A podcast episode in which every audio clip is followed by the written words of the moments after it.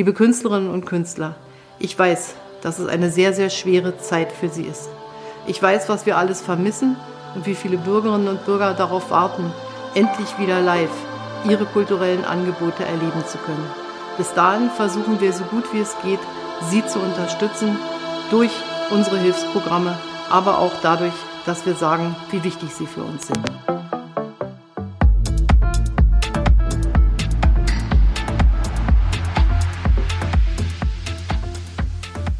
Hallo Balu. Hi. Hallo lieber Balu, schön, dass du heute bei uns bist, dass wir dich heute als Interviewgast haben. Ähm, ich stelle dich mal ganz kurz vor, ja? Du bist seit elf Jahren in der Queerszene aktiv unterwegs und seit sieben Jahren in der Berliner Queerszene. Ähm, du bist außerdem auch mitgestaltend seit, ich glaube, mittlerweile vier Jahren, stimmt's? Und ähm, hast beispielsweise beim Queer Festival in Maastricht 2011 mitgewirkt. Du hör, gehörst ganz fest zu der Nipple Liberation Army. Ihr macht selber auch regelmäßig, oder besser gesagt, ihr habt regelmäßig Partys organisiert. Und außerdem, und da bin ich jetzt wirklich sehr gespannt, bist du ehemaliger Deckhelfer beim Fickstutenmarkt und bist selbst natürlich auch Clubgänger, das ist klar. Aber was? jetzt müssen eigentlich alle, leider gibt es jetzt gerade kein Bild, weil da, da zuckt er zusammen und schlägt die Hände vor den Kopf. was ist ein Deckhelfer und was ist der Fisch, Fickstutenmarkt? Ja, dass ich euch das gesagt habe. ähm, oh Gott, ja, das habe ich vor, das, das ist tatsächlich, also wir haben jetzt seit, seit vier Jahren aktiv, das war ja schon vorher, das war wahrscheinlich schon vor sechs Jahren oder so. Ähm, der Fixstutenmarkt ist, glaube ich, eine der außergewöhnlichsten Partys weltweit oder in Berlin oder wie auch immer. Ähm, das ist eine Party, die funktioniert so, dass die Leute, die so gegen, ich kann mich gerade an die Zeiten nicht erinnern, die um 5 Uhr kommen, wollen passiv sein, die, die um 6 kommen, wollen aktiv sein und die ähm, Passiven bekommen dann so, eine, so einen Stoffsack über den Kopf und ähm, können sich dann den Ort aussuchen, wo sie eben äh, Sex haben wollen. Und, ähm, und die Aktiven. Aber können sich die Personen nicht aussuchen? Nee. Nein. Ah, Aber du kannst natürlich rausgehen aus der Situation. Ne? Also man kann äh, die Hand heben und sagen, Deckhelfer, das wäre dann ich, und der wird dann, dann in den Pausenraum geleiten.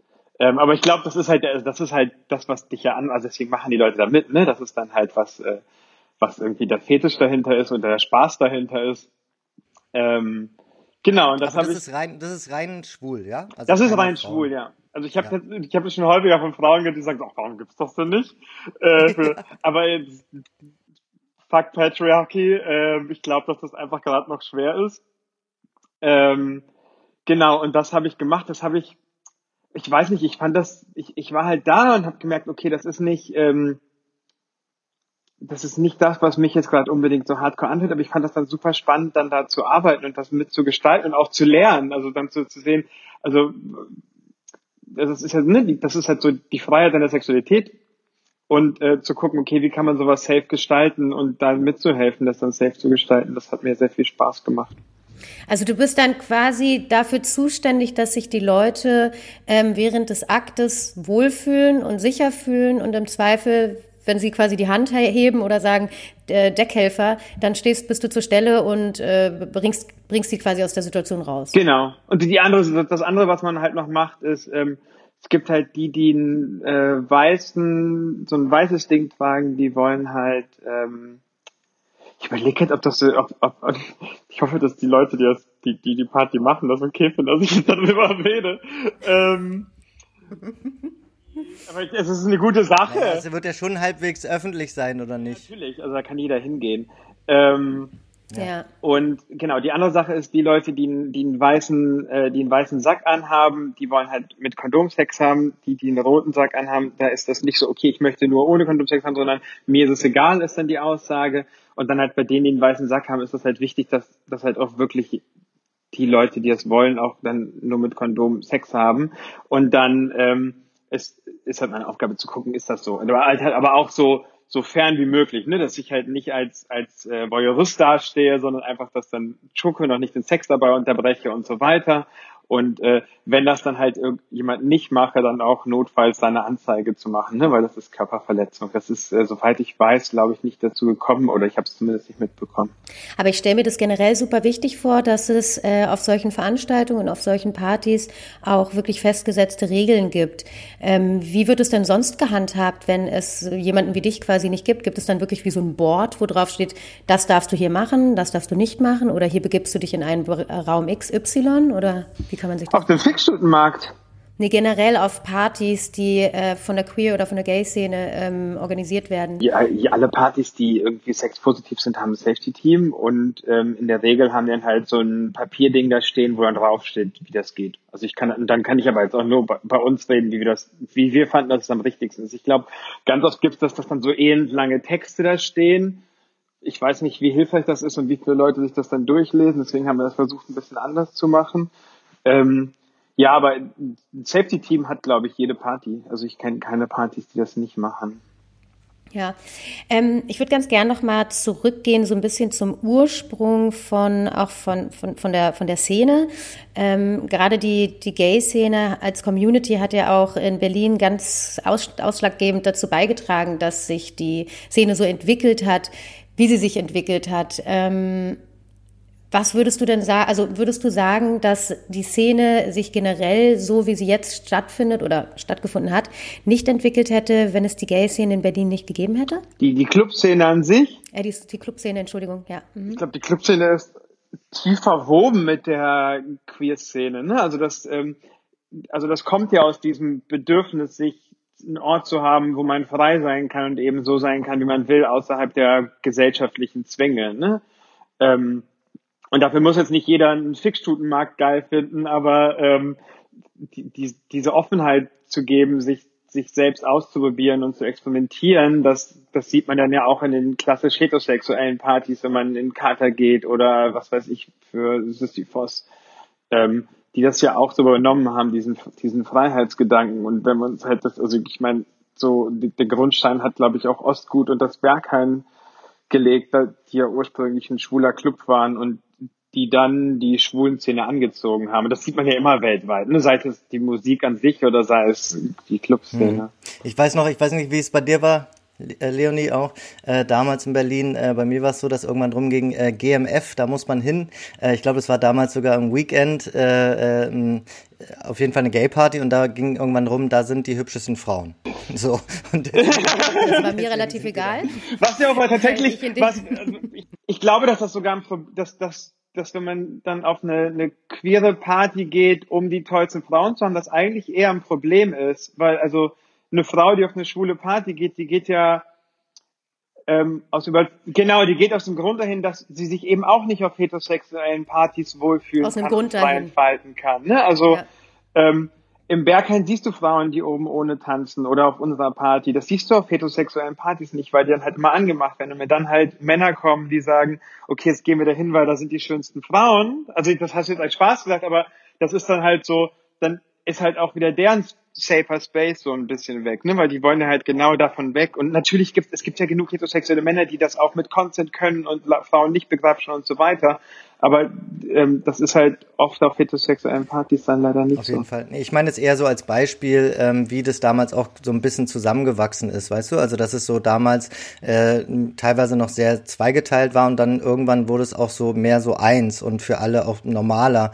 Ähm, und das war, glaube ich, eher so eine schöne Entwicklung damals. Ich, also ich glaube, das ist halt auch eher die Entwicklung gewesen, dass also wenn wir uns das Berghain angucken, das ist ja, also noch immer sehr viele Schwule, aber dass auch gerade heterosexuelle Leute hingehen, die nicht um, die halt nicht diesen heteronormativen Geist suchen, sondern sich auch entfalten können. Das ist ja nicht nur, die können sich ja auch da ausprobieren und Sachen machen, die die in anderen normativen Clubs. Ich glaube, da geht es eher um die Normativität, der man dann entflüchten will. Ich fand generell, diese, ich fand diese Partys generell einfach super spannend, weil ich den Eindruck hatte, dass man da als Individuum irgendwie wahrgenommen wird und nicht als Frau oder Mann, sondern dass man einfach ähm, halt sein darf, ohne Angst zu haben, dass es halt keine Ahnung, blöde Blicke von Frauen gibt oder äh, grapschige Hände von Männern. Insofern, das fand ich immer spannend. Und ich fand auch tatsächlich die Outfits immer sehr, sehr ja.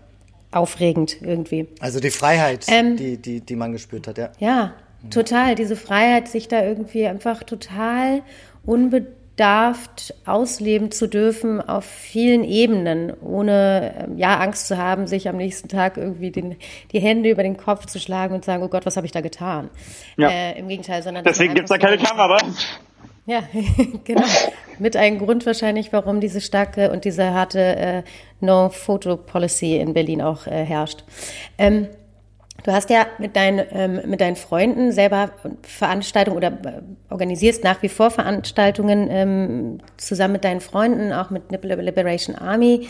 Ähm, erklär mir doch mal kurz, wie, wie man sich so eine Feier bei euch oder so eine Party vorstellen kann und warum auch diese Begegnungsstätte und dieser Begegnungsort für euch so unersetzbar ist. Also neben der Party, was, was diesen Raum für euch auch noch so wichtig macht. Wie, wie läuft so eine Party ab? Also die Leute kommen an und ähm, das ist die Nipple, Liberation Party Army oder Fuck Your Gender heißt die Party, wo es halt, ich hol mal aus und sag, warum wir die Party so das Gefühl haben, dass wir das machen müssen. Ne? Das dockt ja auch gerade so ein bisschen an, wo, darüber geredet, wo wir darüber geredet haben, was die Queer-Szene so ausmacht.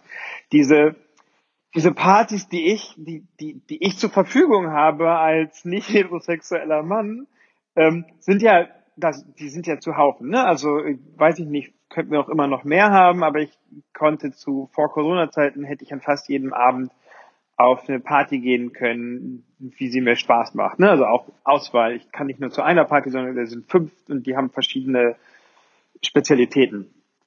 Und ähm, als ich dann schon ein paar Jahre lang nicht mehr aktiv in der Queer-Szene irgendwie Sachen organisiert habe, wie dieses Queer-Festival damals, hatte ich das Gefühl, ich möchte mal was machen und habe dann gemerkt, in so Gesprächen mit lesbischen Freundinnen von mir, dass die so sagten, ja, aber es gibt diese Partys gibt's ja irgendwie für du, du kannst jeden Tag auf eine Party gehen, warum kann ich das nicht? So, und wenn ich so eine Party habe, dann sind die halt auch meistens sehr brav. Ähm, und äh, dann habe ich gedacht, ja, dann muss man das halt irgendwie ändern. Und dann dachte ich so, warum haben wir keine Party mit Darkrooms für Frauen oder Sex positiv für Frauen? Und also so Partys hat es auch schon so ähnlich gegeben, ne? Aber so immer so dieses Gefühl, und wenn man mit Leuten überspricht, ja, das kann halt nicht funktionieren. Und dann haben die halt immer gesagt, das, dann habe hab ich mit vielen Leuten darüber gesprochen, die jetzt nicht lesbisch waren auch, und die hat immer so, nee, das da haben Frauen eine andere Sexualität, das müssen wir gar nicht machen. Und das haben auch schon Leute probiert, das scheitert halt immer.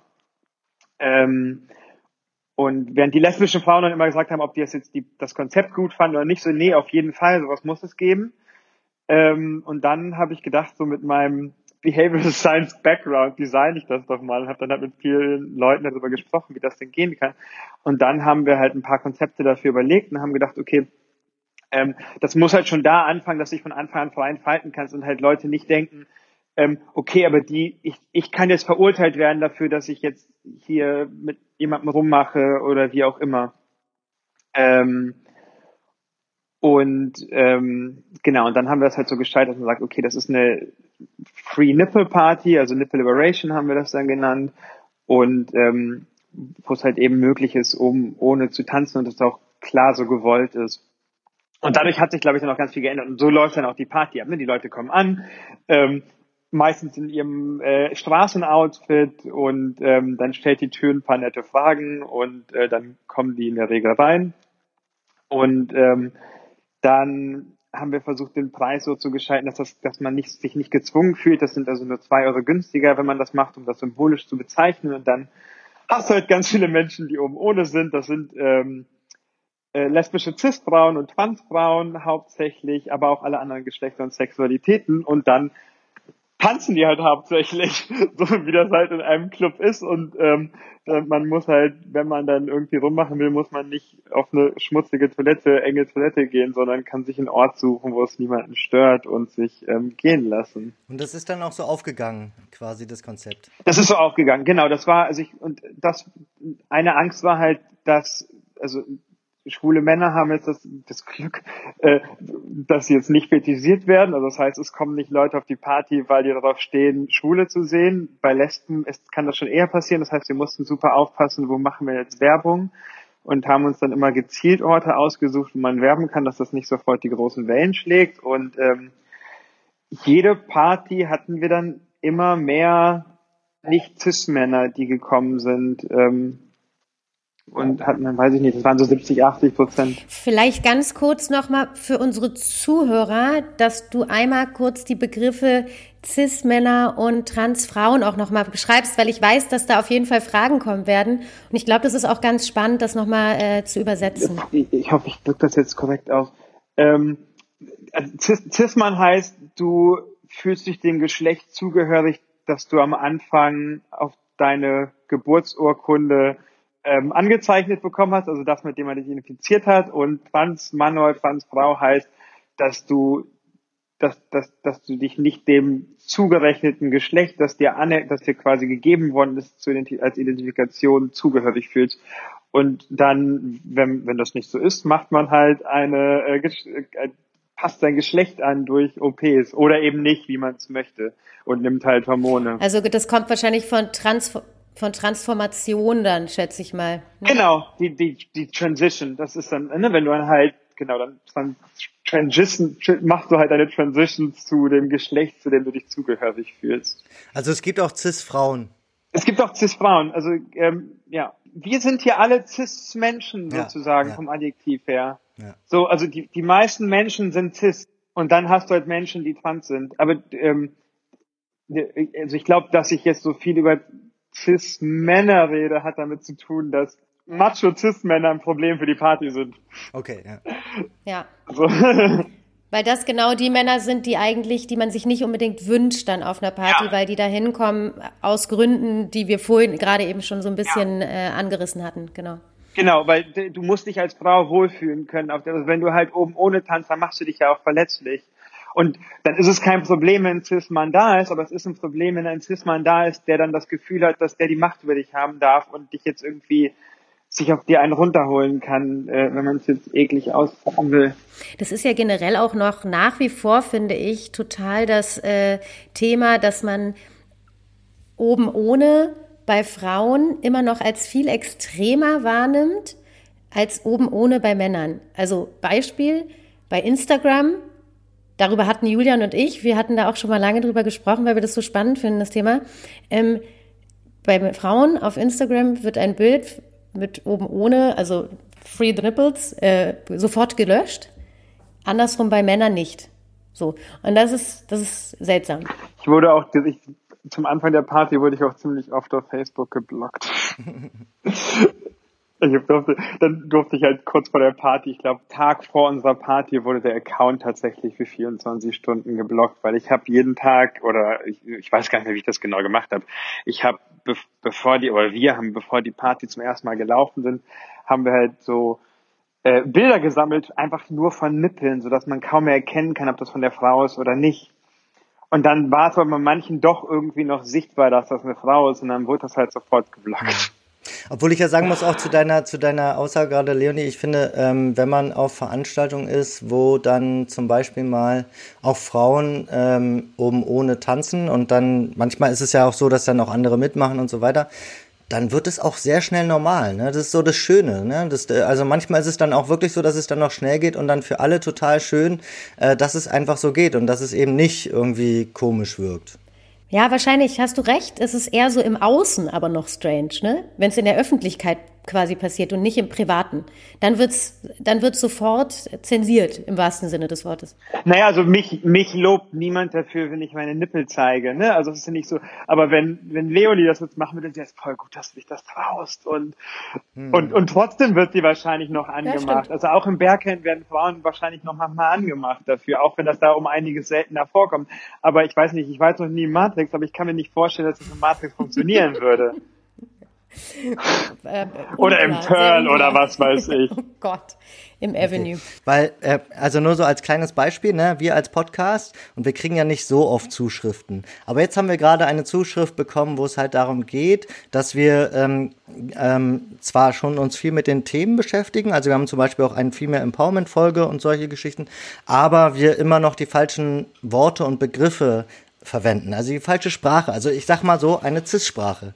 Und es ist natürlich auch, also es ist wirklich so, und es ist uns beiden auch bewusst, dass wir, ähm, weil wir sind ja Amateur-Podcaster. Also wir sind ja keine äh, ne, so, so super ähm, Verbalprofis und wir müssen uns jetzt auch da am Riemen reißen, um sozusagen auch die Begrifflichkeiten auf ne, so uns, uns rauf zu schaffen. Gleichzeitig ist es aber auch so, dass man irgendwie auch denkt, ah, also ja, an, also man muss wirklich an viel denken und das ist so, das ist eine, also auch eine neue Welt und das ist, also für mich insbesondere und das ist auch nicht, nicht immer nur einfach. Das ist halt vor allem auch so ganz kurz nochmal, das, weil wir das so ganz spannend fanden vorhin, ich habe es dann Julian auch nochmal vorgelesen, die Mail und ich war so, ah, sie hat ganz schön aggressiv geschrieben, aber sie hat recht, weißt du? Mhm. Nur es ist in unseren Wortschatz mhm. irgendwie noch nicht so richtig mit übergegangen. Und das, ich merke es jedes Mal, wenn ich dann das falsche Wort wieder, nicht Freunde, wenn ich nicht Freundinnen, sondern Freunde sage, ja? Und das ist einfach so, oh Mann, ja, Leonie schon wieder. Und das ist wirklich etwas, wo wir, mhm. ähm, wo wir auch noch lernen müssen und ähm, was aber eben auch. Aber gleichzeitig, aber mich zum Beispiel diese Politisierung schon auch ganz schön ankotzt. Also, ne, so. Ey, mir, mir fällt das manchmal so schwer, auch selbst darüber zu reden, weil natürlich werde ich manche Sachen auch falsch verstehen und vielleicht jemanden auf den Schlips treten und dann habe ich halt, ne, ich kann nicht aus der Transperspektive sprechen, ich kann nicht aus der lesbischen Perspektive sprechen, weil ich das einfach nicht erlebt habe. So und deswegen werden voll viele Sachen, die, also nicht, keine Ahnung, aber es werden halt Sachen darin vorkommen, wo Leute sagen so, ach mein Gott, hat er das jetzt wirklich gesagt? Ähm, so, und dann aber zu, also ich, ich finde erstmal Political Correctness ist eigentlich ein Wort, das aus dem rechten Lager kommt.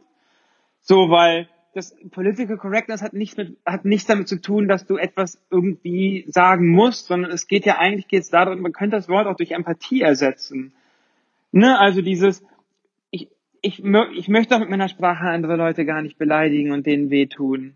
So, also darum geht's doch. Ich möchte andere Leute mitdenken. Ich, du, du, du, sprichst ja auch nicht, wenn du in einer Runde mit drei Frauen und einem Mann sitzt, sagst du nicht, aber die Herren haben doch das und das gesagt, sondern nein, du sprichst alle Leute mit an. So, und, und, und das ist, also ich glaube, und, und, und da kommt dann das Problem, ne? dadurch, dass, dass ähm, ihr beide dann hetero und cis seid, wie auch immer, und in der Szene halt so nicht bewandert seid und diese Wörter nicht kennt, werdet ihr natürlich Fehler machen. Ähm, und ich glaube, was von beiden Seiten muss man ja, glaube ich, lernen. Ne? Also zu, auf der einen Seite zu denken, okay, wir müssen hier viele Sachen neu denken und ganz viele Automatismen, die wir haben, müssen wir halt eben ähm, einfach auch mal hinterfragen. Ähm, und gleichzeitig, ich habe mal so ich habe jetzt vor einer Woche so einen wunderschönen Post auf Facebook gesehen in so einer Gruppe, in der ich bin. Da hat, ich habe nicht gesehen, was er gepostet hat. Der hat dann aber danach geschrieben, mh, hm, es tut mir leid, dass dieser dass, dass dieses Meme äh, transfeindlich rübergekommen ist. Das war nicht meine Intention. Ich habe das nicht gesehen und ich habe es leider auch wirklich noch immer nicht verstanden. Aber ich möchte von euch erklärt es mir, weil ich möchte es verstehen. So, und dann haben. Und ich glaube, das, das, ist der richtige Stichpunkt, Aufklärung. Genau, und dann war halt so ein super langer, toller Thread darunter, wo dann halt Leute darüber geredet haben und auch immer weiter die Fragen stellen konnte. Und äh, dann hat halt irgendwo hat dann halt eine, eine, eine Transfrau darunter geschrieben, so, und ich glaube auch beides. Also ich darf dir auch böse sein. Ich darf dir auch wirklich böse sein, wenn du, wenn du eine transfeindliche, rassistische, schwulenfeindliche Sprache benutzt. Ne? Also das ist auch mein Recht. Aber ähm, die, die die Kraft dazu haben, und ne, weil wenn du es halt jeden Tag erlebst, hast du einfach irgendwann keinen Bock mehr, Leute zu korrigieren, dann wird man halt auch sauer. So, aber wenn du halt die Kraft dazu hast, halt auch dann so diese Offenheit zu haben und zu sagen, so, hey, ist dir gerade bewusst, dass das für Leute beleidigend sein kann und dann, dass wir darüber sprechen können. Weil es gibt einen Unterschied darüber, ob du intentional ähm, feindliche, wie auch immer feindliche Sprache benutzt oder ob du es aus Versehen musst, weil du einfach nicht die Empathie dafür hast, weil du nicht Kontakt damit hattest und das einfach noch nicht verstehst. So Leute, die, die keine einzige Trans oder keine Transperson kennen oder keine schwule Person kennen, die, die, die haben die, die wissen das ja gar nicht. So, die haben ja keine Ahnung. Und dann muss man denen sagen, so, das, was du gerade sagst, ist halt einfach so, sag doch nicht, das ist schwul. So. so, was bedeutet das denn? ja, äh, genau. Und dann, also dann geht's auch voll, also dann geht's also quasi auch total um den Rezipienten, der dann besten, also der dann bestenfalls auch was Gutes draus macht und nicht sozusagen mit Ablehnung reagiert, sondern mit irgendwie was Positivem und, ähm, und ja. vielleicht einem, äh, also dass der andere auch was lernen kann. Und, und das. Und, so, aber, ja. und gleichzeitig glaube ich, dass, dass du halt davon genervt wirst. Ich glaube, damit musst du halt lernen, umzugehen, so wie es halt nicht, nicht Minorities lernen, damit umzugehen, dass sie halt immer nicht genannt werden, rassistisch benannt werden, wie auch immer. Absolut. So, und, also, und, genau, dann, das geht ja auch in dieses, dann sagen halt immer so, heterosexuelle Männer zu mir so, na, aber ich weiß ja gar nicht mehr, was ich darf. So, was darf ich jetzt, was darf ich denn jetzt nicht mehr? So, ich glaube erstmal, hm, die, diese Wechsel hat es ja immer gegeben, die gibt's ja schon, schon immer, ne, dass man das halt umdenken musste und so weiter. Es, man musste alle möglichen Sachen irgendwann mal lernen. Und das ist, ich glaube, warum es dir vor allem dann so schwer fällt, ist, du, das, du, du musst gar nicht mehr, du musst ja eigentlich nicht mehr über irgendwas nachdenken. Du musst über deine Sprache nicht nachdenken, du musst über deine Handlung nicht nachdenken. Du weißt, du ziehst der Frau den Stuhl zurück, du machst die Tür auf, um das jetzt übertrieben zu machen. Du, man gibt der Frau den Drink aus. Das ist halt, das ist ja kein Gedankengang mehr. Es ist halt automatisch. So, und dann aber, jedes Mal neu zu denken, aber ist das jetzt okay oder missbrauche ich hier gerade meine Macht? Ist halt ein schwerer Gedanke und sich dann unsicher zu sein, ist ja auch vollkommen in Ordnung. So und, und das dauert jetzt vielleicht einfach mal fünf bis zehn Jahre, bis wir halt neue Automatismen haben und das neu verhandelt haben. Und dazu müssen wir aber auch immer wieder neu ins Gespräch gehen und da musste ich auch einfach ab und zu mal nerven. Absolut. ähm, Jetzt auch noch mal äh, ganz kurz zur zweiten Hälfte meiner Frage. Und zwar äh, und ich glaube, das ist auch noch mal ganz wichtig ähm, zu, zu, von von dir zu hören, warum es denn auch so wichtig ist für euch diesen Raum ähm, zu zu haben, dass ihr quasi also dass diese Partys mehr sind als nur eine Party, sondern halt auch eine Begegnungsstätte. Vielleicht ein Beispiel, als ich mit meinen lesbischen Freunden oder trans Freundinnen oder translesbischen Freundinnen geredet habe, ähm, so ähm, kannst du mich mal vernetzen mit noch mehr lesbischen Frauen, waren die so, oder viele, na, ich bin halt eine Insel. Also ich, man kennt die irgendwie nicht. Man hat so Dates, aber man kennt die nicht. Und das ist halt in der schwulen Szene ist das überhaupt nicht so. Also ich, ich betrachte mich als Teil eines Netzwerks. So, also ich kann überall Leute anschauen. Ich muss jetzt nicht mit denen eng befreundet sein, aber ich habe ein richtig gutes Netzwerk. Und das war ja auch ein Safety, das ist ja nicht nur so, okay, wir bringen uns weiter, sondern das ist ja auch ein Safety-Netzwerk, ne? Also Gesprächspartner, die, über den du mit einer Institution reden kannst. Und das brauchst du. Und ich glaube, solche Orte geben halt diese, diese Community, die man dann haben kann, um dann da hinzugehen und andere Leute kennenzulernen. Und das hat man, glaube ich, ganz stark gesehen. Also so am Anfang, wo sich da noch niemand kannte und jetzt ist das halt so, da kommen man auch irgendwie immer die gleichen Leute und man redet miteinander und es haben sich neue Koalitionen geformt und auch Leute, die dann irgendwie haben, okay, wir müssen die Party, wir wollen eine andere Party dazu machen, weil wir das und das nicht so toll finden oder das anders machen können.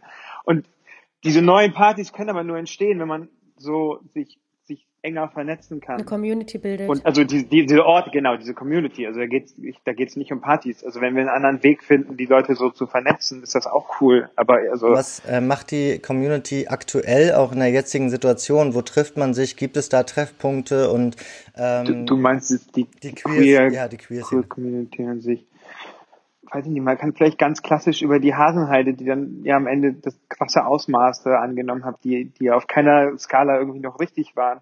Aber das hat halt angefangen als, das war halt, das war ja die Nacktwiese, ne? Das war halt da, wo sich Leute einfach sonnen in der Sonne und in der Regel nicht hetero sind. Ähm, und das war halt so, so irgendwie, das war so ein bisschen abgeschottet und so weiter. Und da hat man halt irgendwie angefangen auch zu tanzen und so kleine Partys zu machen, aber mit super viel Space auch abgelaufen sind. Die haben am Anfang gut funktioniert und das hat sich halt rumgesprochen. Ich glaube, das war so ein Ort. Und dann habe ich auch irgendwie gehört, da war neben so einer Party, die aus, das war nicht an der Hasenheide, sondern irgendwo anders, habe ich gehört, neben so einer Party, die dann ausgeartet sind, und ich weiß nicht, die sogar auch in den Nachrichten waren, haben sich halt auch irgendwie Leute getroffen und die haben dann halt eine Voging-Session oder so veranstaltet. Also ähm, solche Sachen gibt's, aber ich glaube jetzt auch wahrscheinlich immer weniger, weil auch Corona immer krasser wird. Also es ist ja nicht so, dass die Leute verantwortungslos sind. Auf der anderen Seite ähm, ist das halt auch schwer, diese Balance hinzubekommen zwischen, wie kann man eigentlich noch mit, mit, mit Leuten zusammenbleiben und wie nicht und wie kann man das machen mit den jetzigen Regelungen. Hm, ja, Habe ich dir nur so eine halbe Antwort gegeben. Nö, nö, die Frage war auch sehr offen gestellt. Aber ich meine, ja klar, also so bei Hasenheide ist ja ein gutes Beispiel, wie es dann auch, äh, also wie dann vielleicht auch die, die, sag ich mal, die schwule Szene so einen Anfang gemacht hat und so und dann aber das extrem explodiert ist äh, und und, äh, und und jeder war dann glaube ich ja ich glaube da sind auch keine queeren Leute mehr hingegangen am Ende ja. also weil das, das dann war ja der Space weg mhm. er wurde okkupiert gab es denn jetzt in der Zeit dennoch so ähm, Safe Spaces, ob es jetzt irgendwie digital oder offline ist, ähm, wo man dann zusammengekommen ist? Ja, natürlich haben sich noch äh, Freunde getroffen, aber ich glaube, dass ganz viele Leute verloren gegangen sind. Inwiefern verloren? Naja, weil du kannst dich nicht in großen Gruppen treffen. Der Ort, an dem, dem du immer gegangen bist, ist halt nicht mehr da und dann bist du, ist man halt isoliert. Mhm. Also wenn du nicht schon eine, weiß ich nicht, was machen denn die ganzen Queers, die vor einem Jahr erst hierher gezogen sind? Das baut sich ja nicht innerhalb von zwei Wochen auf. So, das sind ja die Orte, wo man sich trifft und neu unterhaltet und ähm, ja. ja, das stelle ich mir auch super schwierig vor. Da habe ich jetzt auch in letzter Zeit immer mal wieder drüber gesprochen. Das muss ja nicht nur die, äh, die Gay- oder Queer-Szene sein, sondern generell Menschen, die jetzt mit einer Vision, mit einem Gedanken, mit einer Idee, mit einem Studium, mit einer Ausbildung oder was auch immer nach Berlin gekommen sind. Ähm, ich kann mir gut vorstellen, dass Berlin einen da ganz schön verschlucken kann. Und gerade wenn man hier alleine ist und wenn man ähm, noch keinen Freundeskreis, noch keine Community, kein Netzwerk aufgebaut hat und dann wirklich allein in seinen vier Wänden zu Hause sitzt, am besten noch in Quarantäne, dann ähm, kann Berlin, glaube ich, sehr, sehr einsam sein. Ja. Wenn man da keine Räume mehr hat, wo man, wo man sich entweder kennenlernt oder wieder trifft. Ähm, wir sind ja jetzt da gerade eben schon so ein bisschen reingegangen. Ähm, was jetzt tatsächlich äh, auch nicht nur in der Queer oder in der Gay-Szene, sondern generell passiert. Ähm, welche Auswirkungen hatte aber denn Covid tatsächlich auf eure Szene, äh, insbesondere jetzt auf eure Safe Spaces und ähm, ja, wie, wie, wie ähm, organisiert ihr euch da jetzt? Also welche Auswirkungen das hatte, äh, da haben, haben wir schon mal drüber geredet. Das ist ähm, in, im März vor allem habe ich einfach viel gesehen, wie Leute, also zum Glück niemanden, der in meinem engeren Freundeskreis war, aber wie halt einfach Leute Selbstmord begangen haben oder Überdosierung hatten oder was weiß ich. Ähm, aber natürlich ist das, das ist nicht die Regel, ne? Das ist, das ist, aber das, das, das, das bevor ich Leute gesehen habe, die, ähm, die an Corona erkrankt sind, habe ich Leute gesehen, die gestorben sind. Das war in einer, also das war jetzt eine, eine bestimmte Woche, wo irgendwie drei oder viermal ich von verschiedenen Leuten gesehen habe, dass die um jemanden trauern, dass unterschiedliche Personen waren. Weiß man da, also ähm, was, was, also der Hauptgrund da war, war es dann irgendwie ähm, die, die Einsamkeit, Depressionen oder Drogen oder? Wo, weiß man nie. Mhm. Also das kann man ja nicht wissen. Das ist. Ähm ich finde das ganz spannend, weil wir jetzt erst letzte Woche auch ähm, mit einer Psychotherapeutin ähm, gesprochen haben, Laura, und ähm, wir haben genau über dieses Thema gesprochen, dass das halt wirklich ein riesengroßes Problem ist, dass die Menschen jetzt aktuell nicht abgeholt werden und ähm, dass dieses isoliert sein und gerade auch als Szene, die ja immer noch sehr, sehr nischig ist und auch irgendwie immer wieder durchs Raster fällt, hat man den Eindruck. Und natürlich als Subkultur gilt ähm, und irgendwie auch jetzt muss man leider sagen, in den letzten Wochen immer wieder an den Pranger gestellt wurde, mhm. ja. ähm, dass das halt wirklich ein großes Problem darstellt und äh, sich von Anfang bis jetzt der Pandemie ähm, auch nicht wirklich eine Verbesserung eingestellt hat. Also dass es da A, entweder irgendwie eine, eine äh, ja, so ein, so ein, so ein ähm, wie soll ich sagen, eine, eine, zweite Ebene, also ein Netz gibt, wo die aufgefangen werden. Ähm, weder im, im Sinne von, wir bieten euch jetzt irgendwie was an in Form von einem Raum, ja, wo ihr existieren dürft. Äh, Im Gegenteil, es wurde halt da dann tatsächlich irgendwie auch nochmal draufgehauen. Und das finde ich so ein bisschen krass, dass diese Szene da so als Buhmann an den Pranger gestellt wird. Ja, also ich glaube, ich wollte da zwei Sachen sagen. Das eine ist das mit dem Buhmann. Ich habe mich einfach tierisch aufgeregt über dieses, ähm, dieses Bashing von Conceptual. Dieses, ich weiß nicht, ob, ob jetzt die Zuschauer den, den Tweet gelesen haben von der Polizei, der war ja schon so, das war so, das war so ein Clickbait, ne, so von wegen, was stand da? Die Party war wohl unbefriedigend ja. für Leute. Wir mussten die auflösen. Die haben die aufgelöst kurz vor zehn. Um zehn Uhr hätten die, war, war eigentlich Ende angesehen. Ähm, das heißt, die haben die vorher aufgelöst und haben halt dieses Bild in den Raum geworfen, dass die Leute sich nicht an Regeln gehalten haben. Aber wenn man sich das jetzt anguckt, auch, beziehungsweise dann, dann habe ich da auch einen Post gemacht, weil ich bin jetzt überhaupt kein Corona-Kritiker in gar kein Maß. Aber wenn wir, wenn wir Regeln haben, die eingehalten wird, dann können wir auf einer politischen Ebene darüber diskutieren, ob die Regeln richtig sind. Gerne, ne? Aber wenn die, wenn die Clubs die Regeln einhalten, dann das zu bashen und zu sagen, na, jetzt ist da halt so eine Fetischparty aufgelöst worden. Ja. Ähm, so im Sinne von, die dürfen das aber nicht. Genau, die dürfen, genau, und das war dann irgendwie was da gemacht und dann hast du, und dann hat die, der erste Kommentar von jemandem darunter war, das kannst du dir auch selbst nicht, das glaubst du auch selbst nicht, dass die nicht reingegangen sind und dass die da nicht irgendwie alle rumgemacht haben. Und alle Leute, die du fragst, sagen dir, da hat keiner rumgemacht und es ist keiner reingegangen. So, und, und das hat auch die Polizei nie bestätigt. Ich habe dann, dann auch, ich, das ist der Artikel leider schon so lange her, aber dann hat auch so ein Artikel das nochmal komplett auf, äh, aufgezeichnet, aber das liest ja dann nur noch die Community in dem Sinne, ne? So, aber was ist den Leuten hängen geblieben? Die bösen, die, und, und die Conception ist ja bei Weitem keine, das ist ja keine, keine reine Queer Party im Sinne. Das ist ja eigentlich so, die ist ja ein bisschen mehr so in die Richtung, okay, wir nehmen das queere Konzept und machen das auch für Heterosexuelle öffentlich. Ne? Also das ist ja was eher genau, passiert ist. Ja. Genau, aber also trotzdem noch dieser Hetero, äh, äh, diesen heteronormativen Gedanken quasi ähm, zu, nicht mit aufzunehmen und eben denen die Möglichkeit zu geben, sich frei zu entfalten. Ähm, aber das ist halt was hängen bleibt. Diese böse Fetisch-Community hat jetzt irgendwie was gemacht, obwohl die sich an Sachen gehalten haben. So, und jetzt weiß ich noch die zweite Sache. Die war diese, wir müssen halt diese Balance hinbekommen. Ne? Also ich, ich unterstelle jetzt einmal der Regierung, dass sie nicht ohne Grund gesagt hat, ähm, ihr dürft eine Person treffen zu dem Lockdown. Aber was war überall auf Facebook und Twitter und Insta oder was auch immer, weil du darfst keine Person treffen. Und das stimmte halt so nicht. So, und dann halt zu sagen, nein, aber das ist ja genau dafür da, dass Leute sich aus, wenn es denen gerade nicht gut geht, jemanden finden können. Und du musst nicht in der Isolation leben. Und wenn dann halt jemand sagt, der jetzt irgendwie nicht neurodivers ist, was so viel heißt wie depressiv sein oder was auch immer, ähm, sich denkt, okay, ich muss jetzt Leute sehen, dann sollen die das machen und das sollte mit offenen Armen, sollte dazu Ja gesagt werden, bitte mach das, weil, also, weil das andere können wir halt nicht machen. Und dann war das irgendwie aber so ein, so ein, so, so ein Shaming dafür, wenn Leute irgendwie eine andere Person treffen. Und das ist ja auch nicht richtig. Also ich glaube, jetzt im zweiten Lockdown merkt man halt wirklich, dass es jetzt an die also psychologische, emotionale Ebene geht. Extrem bei allen. Ja. Ähm, aber natürlich auch gerade bei denen, die, die ähm, also deren, deren Existenzgrundlage halt so wirklich verloren gegangen ist. Und das, da gibt's halt wirklich viele. Also auch, ich nehme jetzt mal alleine die Nachtmenschen, ne? die, die Nacht ist verloren gegangen, so. Ähm, ja. ähm, aber natürlich auch die Szenen. Und das merkt man jetzt extrem. Und da muss jetzt irgendwie, da muss jetzt so eine Ebene kommen, ähm, so ein Auffangnetz. So. Und da kümmert sich, glaube ich, gerade keiner drum. Genau. Aber was könnte das, also ich weiß halt auch leider nicht, was es sein kann. Ja, das ist halt die Frage, was ist die Alternative, ne? Man kann ja auch nicht sagen, ja, wir machen jetzt wieder alles auf. Das ist absolut keine Option. Das, ich glaube, das ist uns auch allen vollkommen klar.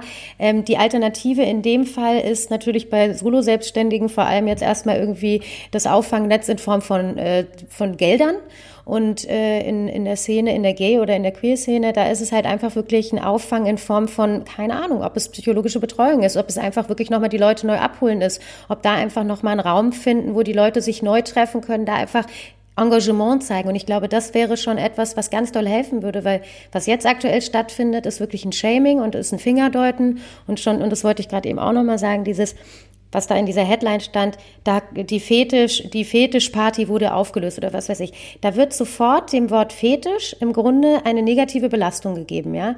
Und das ist etwas, was eigentlich überhaupt gar nicht geht. Ja, und bei der Conception, es geht ja auch nicht um Fetisch, also es geht, weißt du, so Fetisch denken sich halt irgendwie Leute, keine Ahnung, was weiß ich, dunkle Kammern und ausgepeitscht und was auch immer. Und also ich meine auch selbst das, wenn du Bock drauf hast, mach es. Aber darum, darum geht's ja bei der Party. Es geht ja um das Ausleben von sich selbst. Das ist ja nicht so, dass das da irgendwie da um reines Fleisch anfassen und was auch immer. Da geht's, da, hauptsächlich geht's um Tanzen und Menschen kennenlernen. So, und der Rest ist halt einfach, du gibst den Leuten Raum. Und wer Alex kennt, der da auch die Veranstaltungen äh, organisiert, ne, ähm, der weiß, dass der da wahnsinnig dahinterher ist, dass das wirklich immer extrem gut organisierte und total adäquate Partys sind. Die haben am Anfang, bevor die Leute reingegangen sind, und das hätten die noch nicht mal gemusst, den Fieber gemessen etc. Ja, und er meinte dann später auch noch mal zu mir, ich habe mich noch mal mit ihm darüber unterhalten und das hat ihn natürlich schwer getroffen. Und er meinte, diese Party war vor allem dafür da gesehen, äh, her, ähm, dafür vorgesehen, dass sich Leute endlich mal wieder begegnen können aus der Szene. Und es ging überhaupt nicht, nicht großartig um irgendwelche sexuellen Handlungen oder sonst was, sondern die Leute standen zusammen, haben sich unterhalten, haben einen Drink genommen, haben sich vielleicht mal wieder in ihr Outfit geschmissen, ja. Aber ganz ehrlich, es kann jeder anziehen, was er will. Naja, und was, was da auch, finde ich, noch wichtig ist, ähm, die Leute, die, die Schiss haben und, und Ängste und die Risiken sehen, die können ja zu Hause bleiben. Also äh, letztendlich sind wir jetzt, finde ich, in einer Zeit, wo es, naja, also schon auch äh, in, in eine Eigenverantwortung dazugehört. Und ich äh, finde schon, dass die, dass ähm, auch die Szene so verantwortlich äh, also reagiert hat, dass jeder auch auf sich und auf andere aufpasst. Und das ist natürlich die Grundlage. So, aber äh, wenn das so ist, dann und, und alles in, im Rahmen der Gesetze ist, dann, dann darf sowas einfach auch sein. So. Ja, genau. Also ich glaube, das Problem ist, mh, hm, also ich, ich glaube, wir müssen da aufpassen mit dem, okay, die Leute müssen auf sich selbst achten, weil du gehst halt einkaufen und du gehst ja raus, ne? Also insofern, das ist anders als mit einer Geschlechtskrankheit, wo du halt einfach ein Kondom benutzen kannst und das dein Risiko ist. Und halt Corona, wo du Leute ansteckst. Aber trotzdem haben wir ja Regelungen und an die muss man sich, also wenn man sich an die hält, muss man sich an die halten. Und dafür, wir haben ja Policymaker, die, also wir haben ja Menschen, die Gesetze machen, dafür Gedanken machen. Dann ist es nicht meine Aufgabe, jetzt nochmal zu überlegen, okay, aber ähm, ist das ist das überhaupt richtig, wenn ich mich nach dem Gesetz jetzt hier verhalte? So, das, das, da, und das hat die Conceptual ja gemacht. Die haben sich genau daran gehalten. Und ich, also ich weiß nicht auf der Conceptual, aber ich war zum Beispiel in der Griesmühle und die haben sich ja so krass Mühe gegeben. Die hatten keine Ahnung, zehn Leute da, deren Job ist einfach nur war, da war, sobald jemand die Maske abnimmt und vergesst sich die Maske anzuziehen, zu denen hingeht und sagt, zieht die Maske an. Also weißt du, man durfte, es gab so eine Ecke, wo man halt trinken und rauchen konnte und sich dann da hinsetzen konnte, da konnte man die abnehmen. Und wenn du nur zwei Sekunden gestanden hast und die Maske nicht anhattest, kam halt jemand zu dir und hat halt dir nett gesagt, zieh doch mal bitte wieder die Maske an. So, und das, und das wird ja gemacht. Und dann wird das aber trotzdem dann, dann und dann ist das halt super frustrierend, wenn sich halt Leute so viel Mühe geben und dann wirst du halt öffentlich als, oh, Fetischparty war wohl nicht befriedigend. Das ist halt einfach ein Schlag ins Gesicht. Ähm, ach so, und das, dein Punkt, von, wollte ich eben noch darauf eingehen mit, okay, wir müssen uns überlegen, wie diese Dinger sind. Wir haben, wenn jemand, der hier zuhört, ähm, Kontakt hat im Bundeskanzleramt zum wirksamen Regieren Referat, wo ich gerne eigentlich arbeiten würde mal, ähm, dafür sind die da. Die müssen sich solche Sachen überlegen. Also wie kann man das, wie, welche, welche Mittel können funktionieren, um diese Szene aufzufangen? Aber dafür muss man halt auch mit anderen queeren Menschen sprechen. Also es geht halt nicht, dass, also, weil, das verstehen ja andere Leute gar nicht und die muss man dazu holen und dann, und dann kann man auch gute Policies machen. So, und ich glaube, die, diese Gespräche müssen wir einfach führen gesellschaftlich. Aber ist es da nicht so, also jetzt noch eine Frage, weil ich, das kann ich von, von außen schwer beurteilen, äh, was man jetzt da so mitbekommt, äh, es werden hauptsächlich die Szenen und Bereiche der Wirtschaft und so weiter auch politisch behandelt, die halt laut sind und die auf die Straße gehen und so. Ähm, hast du da das Gefühl, dass da ähm, auch noch was, was kommen müsste oder ob ihr da laut genug, also ne, wart oder ähm Ich weiß nicht, wie laut kann man sein, aber ähm, Quiz ist. Ich meine, also Club Commission hat ja voll viel getan. Also wir haben ja Alarmstufe Rot und dieses ganze Zeug. Also es sind ja Sachen, die gemacht werden. Und trotzdem habe ich jetzt eben eine, einen queeren DJ gesehen, die gesagt hat, hey, voll cool, jetzt werden wieder Gelder für, zur Verfügung gestellt. Ach, aber nur für Leute, die 2019 mehr als 35.000 Euro gemacht haben. Der Rest bekommt nicht. Die so, und jetzt? Was mache ich jetzt? so, die, die braucht halt irgendwo, der braucht halt einfach irgendwo Geld. Ich glaube aber auch generell, ähm, und das hatten wir ganz am Anfang ja schon so ein bisschen angesprochen, die Szene ist ja insgesamt eher tendenziell eine Szene, die scheu ist und die jetzt nicht unbedingt so nach vorne geprescht ist in der Vergangenheit. Und das hatten wir ja auch in vergangenen Interviews auch schon, dass die, dass äh, die, die Clubszene jetzt nicht unbedingt die stärkste Lobby hat. Ähm, und ich glaube, das ist halt generell da in der Hinsicht ein Problem, weil ähm, ich habe es vorhin erst wieder in, einer, in einem Beitrag gelesen, dass man, dass, dass die Szene halt leider immer noch sehr stiefmütterlich behandelt wird.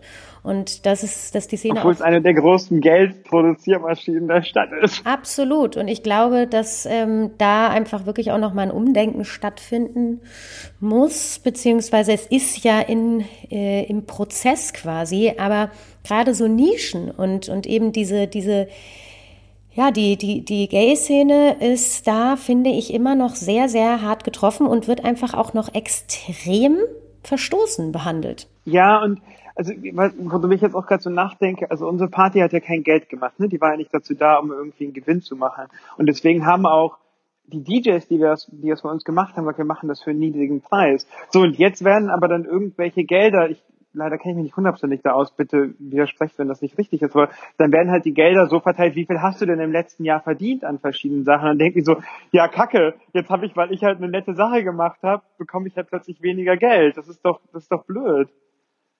So, aber man, diese Gelder braucht man halt. Was passiert denn jetzt, wenn, also wenn man sich das jetzt mal so ein bisschen weiterspinnt und das ist ja bisher aktuell unklar, wie lange die, äh, wie lange die äh, Pandemie noch andauern wird und wie lange der ganze äh, Apparat noch ähm, ja, stillsteht.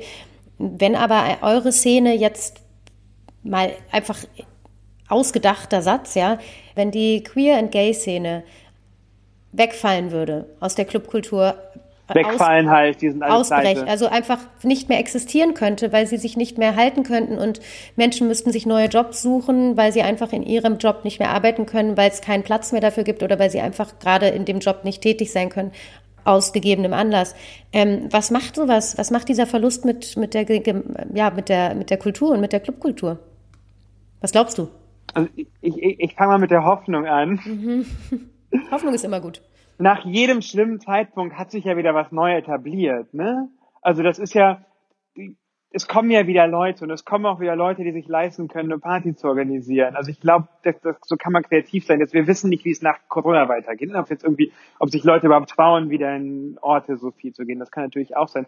Aber ich glaube schon, dass es immer wieder Leute gibt, die eine neue Party äh, anfangen und Räume dafür schaffen. Also diese, diese Kreativität ist noch da und das hat die Queerszene ja schon immer geschafft, sonst wird es dir in dem Sinne nicht geben. Also da, da sind wir auch besonders Kreativität durch entgegen aller Widerstände sich zu entwickeln. Ne? Also du, du, du siehst ja auch in autokratischen Staaten kann sich eine ähm, Queerszene entwickeln. Die ist dann sehr, sehr unterschwellig und sehr geheim und lebt sehr gefährlich, aber die, die entwickeln sich so. Ähm, und dann das, das, das nicht hoffnungsvolle, ähm, das sind halt Leute, die Jahre da rein investiert. Also weiß ich nicht, man kann sich vorstellen, jeder, der zuhört, die Karriere, die er machen wollte und da Jahre dran gearbeitet hat und die letzten fünf Jahre damit kaum Geld verdient hat, weil er wusste, dass ich wusste, dass die irgendwann damit aber genug verdienen kann, bricht das jetzt einfach weg und die haben da ja super, das, die haben da richtig viel Energie reingesteckt und haben jetzt aber keine Möglichkeiten mehr, da irgendwie sich weiterzuentwickeln und müssen das halt alles komplett neu denken. So, und ich glaube, und, und dann wird es ein paar Leute geben, weiß ich nicht, die jetzt irgendwie eine Ausbildung haben und studiert haben und dann das Feld vielleicht wechseln können, auch wenn das dann nicht so geil ist. Aber es wird auch Leute geben, die dann das einfach nicht leisten können und dann erstmal keine Ahnung haben, was sie machen. Also die Clubs, die es nicht mehr geben wird, die wird's, ne, also die sind halt für immer verloren. So, und die Leute drumherum wahrscheinlich auch. Du hast gerade noch ein Thema angesprochen, das finde ich auch super spannend, weil ähm, da bin, habe ich auch selbst ein bisschen Schiss, ähm, auch wenn ich mich selbst so beobachte. Die Ängste, die man jetzt über die letzten zehn Monate so aufgebaut hat, also auch äh, bezüglich anderer Menschen. Ähm, da gibt es ja auch verschiedene Einstellungen zu. Die eine Einstellung ist irgendwie, das bleibt, man ist vorsichtiger ähm, oder ängstlicher und die andere ist, äh, vielleicht führt es auch sogar zu mehr Sexualität und mehr Sexpositivität und mehr Nähe suchen. Äh, was denkst du? Also was, was hat, haben jetzt die äh, zehn Monate so auch ähm, mit unserer ja, Sexualität und Emotionalität gegenüber anderen Menschen gemacht. Warum glaubst du, dass das zu mehr Sexualität führen könnte? Naja, weil ähm, ich glaube wenigstens im kleinen Kreis, äh, wenn das Soziale wegfällt, also mit vielen Menschen zu kommunizieren, Konzerte, Partys und so weiter, so ich glaube dann äh, im intimen Kreis glaube ich, lebe ich das dann vielleicht umso mehr aus und, und, und schaue auch, dass ich da, also zum Beispiel in der Partnerschaft, aber vielleicht auch äh, im Dating oder ähnlichen, dass ich da dann vielleicht mich doch etwas mehr öffne ähm, und, und Sachen auch ausprobiere, weil das jetzt mein neues, mein, mein neuer Safe Space vielleicht wird. Das sehe ich zumindest, also ich sehe es nicht. Ich weiß nicht, ob das stattfindet, da habe ich jetzt keine Statistiken aber es ist nicht das, was ich sehe. Das ist auch nicht, was ich an mir sehe, sondern eher mehr so ein Rückzug. ähm, kann das jemand, also ich habe letztens habe ich irgendwie, ich habe zufällig Babylon gesehen und also ich gucke selten Serien, aber deswegen ist das einfach das letzte, was ich gesehen habe. Und dann sehe ich halt plötzlich, wie Leute in der U-Bahn alle ganz eng zusammensitzen. Dann zucke ich halt sofort so zusammen und denke, das geht nicht. Und das ist ja also, daran merkt man, das ist halt einfach schon in so unseren Köpfen und keine Ahnung, wie schnell das wieder weggehen kann oder ob das jemals wieder weggehen darf. Das müssen wir abwarten und das müssen wir einfach hoffen, dass wir einen Weg finden, noch immer trotzdem feiern zu können. Aber wenn jetzt diese ganze See, also wenn jetzt, das, das, frage ich mich halt wirklich, wenn die Community jetzt von euch einfach nicht mehr stattfinden kann. Ich meine, bei uns auch die Community kann ja eigentlich auch nicht mehr stattfinden, Julian. Also es ist jetzt nicht so, als würden wir großartig auf irgendwelchen Partys rumflitzen. Jetzt aktuell ja sowieso nicht. Ähm, auch zu Hause ist es ja dann wirklich nur noch engster Kreis. Aber wenn diese Community dann gar nicht mehr stattfinden kann, ähm, man sich voneinander fernhalten muss, dann frage ich mich, wo man sich dann halt noch begegnen kann. Ich glaube, wir sollten auch tatsächlich einfach mal Konferenzen anfangen um Queer-Themen. Und also, weil das brauchen wir, weil hm, und wieder, es geht ja nicht um die Partys, es geht auch um diese Kraft, die wir gemeinsam haben. Diesen, die, der CSD, Christopher Street, der konnte nur wegen, wegen Stonewall entstehen. Das ist, das ist in Bars und Clubs entstanden, diese, dieses Movement. Und diese, diese Rechte, die sind ja nicht, die, nur weil wir die jetzt gerade haben, heißt das nicht, dass die bleiben.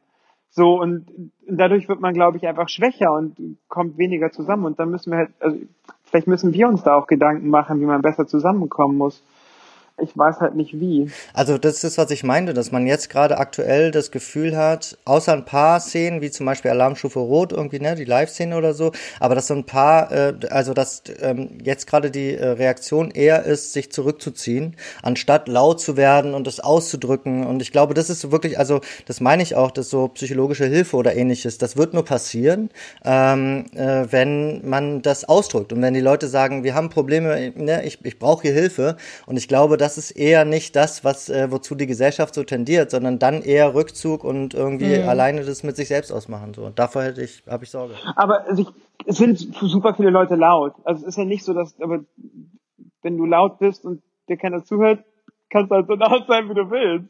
Also es gibt ja die Demos und es gibt Leute, die irgendwo hingehen, aber dann, sie sind halt jetzt nicht so groß, weil auch einfach das nicht der Mehrteil der Gesellschaft ist. Ja gut, aber diese Demos zum Beispiel, da geht es darum, dass sie ein, ähm, ein Konzert in einem Stadion haben wollen und dass ihnen Gelder dafür wegfallen. Und wenn du zum Beispiel sagst, dass in dieser einen Woche... Wovon, du redest von Alarmstufe Ja, genau. Ne? So. Okay. Und, und, und wenn du zum Beispiel sagst, du hattest eine Woche, wo mehrere Freunde von dir gestorben sind, äh, das ist, finde ich, was völlig anderes. Also es ist auch ein völlig anderes Problem. Weißt du, was ich meine? Ja, also, genau, es ist viel tiefgeschürfender. Aber ich, ich glaube, dass es solche, ich glaube, dass es auch dafür Leute gab, die sich ausgesprochen haben, ohne das zu sehen. Aber das ist das Ding, wir reden, also wir, wir reden einfach nicht so viel, deswegen bekomme ich das ja auch nicht mit. Das finde ich auch super spannend. Ich habe zehn Minuten bevor ich hier mit euch in den Podcast gekommen bin, ähm, nochmal kurz auf Facebook geklickt und bin dann über ein Video gestolpert von einem Freund, ebenfalls ähm, ein Partyveranstalter Robert von Wusa und ähm, der hat einen ein, äh, Beitrag gerepostet von einem Künstler, der äh, einen relativ langen, äh, ja, einen relativ langen Post darüber gesprochen hat, wie wichtig es jetzt ist, wirklich über Depressionen und über diese Gedanken, die man haben kann in dieser Zeit, zu sprechen. Dass es wichtig ist, dass man sich jemanden sucht und darüber redet, ob es der beste Freund ist, ob es die beste Freundin ist, die Mutter, der Bruder. Und dass man aber auch als Person, die das quasi wahrnimmt, bei einem Freund in der Verpflichtung steht, die Person darauf anzusprechen, aktuell und die Person quasi in dem Moment nicht alleine lässt damit. Also wenn ich die Vermutung habe, dass es Julian jetzt nicht gut geht und Julian will aber offensichtlich nicht darüber sprechen, dann ist es meine Pflicht, ihn darauf anzusprechen, ihm quasi diese Tür aufzumachen. Und ich glaube, das ist generell gerade etwas, was wirklich stattfinden muss. Die Tür selber öffnen und nach außen gehen und vielleicht auch verletzlich sein in dem Moment und gleichzeitig aber auch eine Hand reichen und sagen, hey, ich krieg da gerade was mit, lass uns darüber sprechen. Und ich glaube, das ist jetzt akuter denn je, dieses Thema. Also Thema Depression, Thema Ängste, Panikattacken, Angstzustände. Ich habe es aus allen Ecken gehört, ähm, aus unterschiedlichsten Kreisen. Und ich glaube, das ist wirklich etwas, was man super, super ernst nehmen muss momentan. Ruft alle immer ab und zu mal zwei Leute an, von denen ihr wenig gehört habt. Ich glaube, das ist voll wichtig.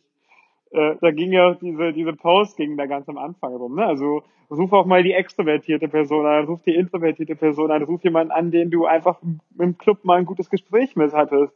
So, weil du weißt nicht, wer gerade eigentlich gar keine Connections hat. Und dann hast du halt auch viele in der Queerszene, die ja auch keine Familie haben, weil die die ausgestoßen haben. So, so und deswegen müssen wir dieses ähm, die, diese Gespräche führen. Ja, genau. Aber auf der anderen Seite auch, also ich glaube, dieses, okay, ich, ich glaube, wir können niemanden dazu zwingen, über seine Probleme zu reden. Ne? Also das ist ja auch sehr viel Content. Also ich kann jetzt nicht sagen, hey, ich sehe jetzt, dass du da ein Problem hast und jetzt musst du darüber reden, sondern ich kann dir halt nur sagen, I'm here for you. Genau, aber dass man diese Achtsamkeit vielleicht einfach so ein bisschen mehr ähm, versucht zu nutzen. Und es ist ja auch etwas, das uns vielleicht, also ist, wir hatten da auch schon mal drüber gesprochen, Julian und ich. Äh, ähm, und ich glaube, es ist auch etwas, was wir jetzt alle gerade zum ersten Mal spüren, dieses, okay, krass, wir dürfen einfach nicht mehr das tun, was wir mal tun durften. Wir haben jetzt eine Sperrstunde, wir dürfen jetzt nicht mehr raus, wann wir wollen, beziehungsweise können nicht mehr die Menschen treffen in der Menge und Hülle und Fülle, wie wir uns das vorstellen. Wir dürfen das nicht mehr, wir dürfen das nicht mehr, wir dürfen das nicht mehr. Das ist in anderen Ländern gang und gäbe. Ne?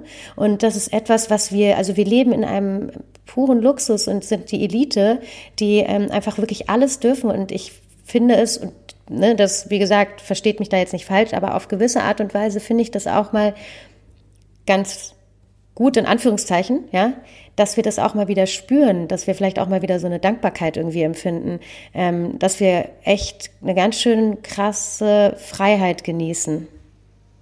Eigentlich. Ich, aber ich, ich glaube, dass wir uns darüber bewusst sind, also auch immer waren. Weil, ja, ja. Man nimmt es aber so selbstverständlich. Ja, aber das, also deswegen sind wir alle hierher gekommen und ich glaube, dass, dass, dass Berlin und ich, das, das siehst du ja in dem Film, der letztens, wie hieß der denn? Der hieß nicht Stadt nach acht Stadt. Sperrstunde, keine Ahnung, eine richtig gute Dokumentarsendung, auch von jemandem, den ich kenne, ähm, die halt darum ging, wie sich Berlin dazu entwickelt hat, dass es keine Sperrstunde gab. Und ich glaube, da sind wir halt, wir sind uns alle bewusst, dass wir Vorbild für andere Länder damit sind und dass das funktionieren kann und dass man, dass die, diese Freiheit leben kann, ohne dass die Stadt zusammenbricht. Ja, das stimmt glaube, das ist auch, also ich, ich sehe mich ja auch, dass ich manchmal diesen Gedanken habe, oh, das ist jetzt voll cool, jetzt habe ich mal wieder Zeit, einem Sonntag Klavier zu spielen und äh, ich stehe ich wieder früh auf. Aber das ist einfach, das das ist eine sehr privilegierte Sicht von uns, ne, weil das geht halt vielen nicht so. Und das, das, also ich, ich glaube, das dürfen wir nie so sehen, von wegen so, okay, aber jetzt lernen wir das halt mal, weil anderen Leuten geht's da einfach schlecht damit. Ich glaube, wir sind jetzt in der Phase, also zehn Monate später, zweiter Lockdown, und äh, wir sind in der Phase, wo wir erstmal reagiert haben, wo wir so auf die Maßnahmen und, und wir haben uns sozusagen akklimatisiert. Ähm, und jetzt, ich merke das an mir, jetzt kommen so ein bisschen schon die, die Auswirkungen. Jetzt, jetzt merkt man so langsam, was bedeutet es denn eigentlich, dass das Leben sich so geändert hat. Und ähm, ich merke das so an mir, ich war, also war wirklich ein Nachtmensch, ne, so und ähm, und äh, ganz viele normale Bereiche meines Lebens sind sozusagen weggebrochen. Ähm, und jetzt ist so ein bisschen die Frage, wie sich das auf die Psyche auch so auswirkt. Und ähm, jetzt, mm, ja, finde ich schon, dass so gerade in der, also weil du es auch gerade meintest, so junge Leute, die nach Berlin kommen, die feiern wollen oder sich ausleben wollen, da wäre jetzt wirklich die konkrete Frage, wie kann man da eigentlich jetzt aktuell helfen und was kann man tun? So. Und ich finde zum Beispiel schon, dass man jetzt eigentlich loslösen muss, müsste, zu sagen, ähm, keine Ahnung, ich bin Kontaktperson für Leute, die, die sprechen wollen, weil du meinst auch gerade die Introvertierten, die haben vielleicht die Probleme, aber die Introvertierten werden nicht die sein, die sagen, ich habe ein Problem. Ne? So, und ich find, die Extrovertierten haben, haben auch ein Problem. Ja, okay, ja klar, aber die sprechen vielleicht eher. Ja, aber die, die leben, naja, die kriegen ja die Energie davon, um mit Leuten zu sein und draußen zu sein und im Club zu sein. Ne? Also das ist ja, das ist ja dieser Unterschied. Introvertierte sind ja eher dazu veranlagt, eh zu Hause zu bleiben und Bock haben, was zu lesen. Ne? Sind sehr verallgemeinern. Aber deswegen genau einfach alle. Ähm, aber ich weiß, ja, weiß ich nicht. Also hm, es, also es gibt ja Nummern, wo du anrufen könntest. Das sind ja insofern Kontaktpersonen. Aber also wie kriege ich das hin, dass Leute das wissen? Also dann, ich sehe das ja auch, dass Freundinnen irgendwie posten, hey, du kannst immer, komm gerne immer bei mir einen Kaffee trinken oder einen Kuchen essen. Aber ich hoffe, dass es Leute machen, aber ich weiß es nicht. Ich weiß auch nicht, wie das am besten funktioniert. Mhm. Ähm, in, zu diesem Punkt müssen wir auf jeden Fall später ganz wichtig äh, auch eine Notiz ähm, mit einfügen mit einer Telefonnummer. Ja, in den Infos. Wie habt ihr das denn gemacht? Also ähm, habt ihr euch dann quasi eher, also in einer eigenen Gruppe so verabredet oder also wie wir es auch gemacht haben, dass man sozusagen dann eher so sein eigenes Ding macht und, und da dann auch einen eigenen Safe Space aufbaut sozusagen? Also ich glaube am Anfang vor allem und so über den Sommer. Also das ist jetzt schwer zu sagen, weil das aus meiner Sicht, ich habe, ich bin gerade nicht mehr so, so, so needy mit sozialen Kontakten. Also ich fühle mich ganz, ganz wohl mit mir alleine zu Hause. Äh, deswegen sehe ich das gerade nicht. Aber also ich hatte das am Anfang, wo das halt, wo das halt gerade da besonders schwer war, die Leute so nicht mehr zu sehen. Irgendwie glaube ich auch, dass meine FreundInnen sich jetzt damit auch arrangiert haben in der Regel, hoffe ich. Also so fühlt sich das an. Ähm, auf der anderen Seite waren wir aber auch äh, letzte Woche mit Leonie haben wir diesen Dreh gemacht, oder vor zwei weiß ich nicht mehr. Vor zwei äh, und das war einfach so krass, dieses Gefühl wieder zu haben. Die, also ich habe ja, wir haben uns jetzt Nipple Liberation Army seit fast einem Jahr jetzt nicht mehr richtig gesehen. Also kein, nee, ein halbes Jahr. Ähm, und einfach so diese, diese, diesen Kontakt wieder zu haben und auch dann so, dann, dass wir uns wieder offen unterhalten könnten und irgendwie so gesehen zu haben, dann merkt man auch irgendwie erst, was einem fehlt. Und auch so, mhm. ja. Ähm, man, man hat es auch total gemerkt. Ähm, ich bin ja quasi diese, zu dieser Gruppe dazugekommen und ähm, kannte nur Pascal. Und ähm, am Anfang war es tatsächlich auch noch so ein bisschen Verhalten zwischen denen, sowohl zu mir als aber auch untereinander. Und das ist dann wirklich mit den Stunden immer entspannter geworden. Und da ist, hat man so gemerkt, was für eine Energie da auch statt stattfindet und was für eine, was für eine tiefe Freundschaft da einfach auch ist und auch was für eine Achtsamkeit, wie, wie gut, wie gut ihr miteinander umgeht als Menschen, als Freundinnen und ähm, das ist, das war super schön zu sehen. Und ähm, was ich auch ganz, ganz spannend fand, was ähm, deine beiden Freundinnen Sonja und ähm, jetzt musst du mir ganz kurz nochmal helfen. Äh, wer war da? Sonja und Caro. Sonja und Caro, genau, ähm, gesagt haben, war, dass, dass es für die beiden so schön war, endlich mal wieder eben auch in diesem Safe, in diesem Space sich aufhalten zu können und was dann so für Erinnerungen wieder zurückkam und auch diese Erinnerung daran, wie wichtig dieser Ort einfach als Begegnungsstätte tatsächlich auch ist, ähm, als Unterhaltungsort, als Mensch, äh, als als als ähm, Raum, wo sie zu 100 Prozent sie selber sein dürfen, ohne von links und rechts schräg angeguckt zu werden, ohne sich irgendwie rechtfertigen zu müssen, einfach nur ihre Sexualität und ihren Geist ausleben dürfen, wie sie wollen. Und das ist, ähm, ja, das ist, glaube ich, wirklich etwas, was, was gerade in eurer Szene extrem fehlt jetzt. Genau, und da habe ich das, also ich glaube, das ist eher das Ding, dass ich das gar nicht aber ich, ne, also ich rede ja immer, ich kann da leider nur von mir reden, aber dass, das, dass mir das einfach gar nicht aufgefallen ist, wie krass das eigentlich fehlt. Und da in dem Moment, dass erst wieder kam, dieses so, wir können uns hier offen miteinander umgehen und das, das ist natürlich dann irgendwie so nicht mehr da. Und ich merke aber auch irgendwie, ah, gestern, ich, ich merke, dass die Stadt so krass aggressiv wird. Mhm. Das ja. ist so krass. Also ich habe jetzt so viele negative Ergebnisse. Also letzte Woche habe ich das noch nicht gesehen, als wir uns da, und, also, also hatte ich das noch nicht. Aber ich merke das gerade immer mehr, wie Leute einfach aggressiv sind aus dem Nichts heraus. Ich, ich sag das jetzt gerade, ich war gestern, wollte ich spazieren gehen. Und dann, ich wohne ja in der Nähe von Kotti und dann bin ich da so beim Kotti gelaufen, da war kaum jemand. Und da waren so, keine Ahnung, vier Jungs.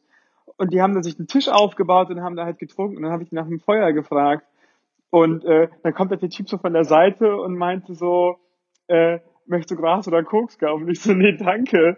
Und äh, dann hat er mir einfach aus, aus dem, wirklich aus dem Nichts, das hat nichts anderes mehr stattgefunden, aus dem Nichts heraus holt er seine Hand aus und schlägt mich so hart, Nein. wie ich noch nie geschlagen worden das, bin auf meine Wange. Nein. So, ich habe Blitze gesehen. Und ich dachte, das kann doch nicht wahr sein. Also wa warum? Das, also, weißt du, so, der, der wollte mir noch nicht mal was klauen. Der mhm. wollte mich einfach nur schlagen. Mhm. Das war so, hä? Ich, also, weißt du, so hätte mir was klauen wollen, hätte das noch so irgendwie so, also so von wegen so, okay, der ist jetzt einfach, der, der hat einfach nichts mehr zu, der wollte mich einfach nur schlagen. Und dann, ich musste mich dahin setzen, ich habe fast geheult. Also weil so mhm. mein, so mein, mein Glaube an die Menschen. Ja. So und solche Sachen sieht man gerade einfach immer häufiger. Ey, aber das aber ist total so, Und dann höre ich, wie Leute, ich höre immer häufiger, wie Leute beklaut werden, wie was weiß ich. Und dieses, hat mir jetzt auch eine Freundin, die gerade bei mir wohnt, die in Lockdown aus Paris geflüchtet ist. Ähm, die hat mir halt auch erzählt, dass die, die muss halt immer Statistiken für ihren Job gucken und ähm, die, die Kriminalität an sich ist runtergegangen, aber die ähm, Gewalt? Gewalttaten sind halt hart hochgegangen mhm. und das passiert halt gerade. Ja. Ich weiß aber jetzt nicht mehr, wie wir darauf gekommen sind. Ja. Nee, aber äh, das ist auch wirklich, glaube ich, gerade die Entwicklung. Also das hat auch die ähm, Psychologin Laura gesagt ähm, in unserem Gespräch, dass quasi eine gute Tat, ja, eine, also etwas Gutes tun, äh, das muss man quasi also mal drei äh, äh, machen, um, um sozusagen eine negative Tat äh, gleichzusetzen. Das heißt so dieses Negative, das ist leichter für uns und, und, und, und gibt uns mehr äh, ähm, Freilauf der Emotionen. So. Und das ist wirklich, glaube ich, gerade so die Gesellschaft, wo sie hintendiert, sieht man auch im Netz. Also ne, also wenn man sich die ganzen Kommentare überall, also das ist wirklich gerade die große Gefahr. Und ich finde, das muss man jetzt wirklich thematisieren. Also so.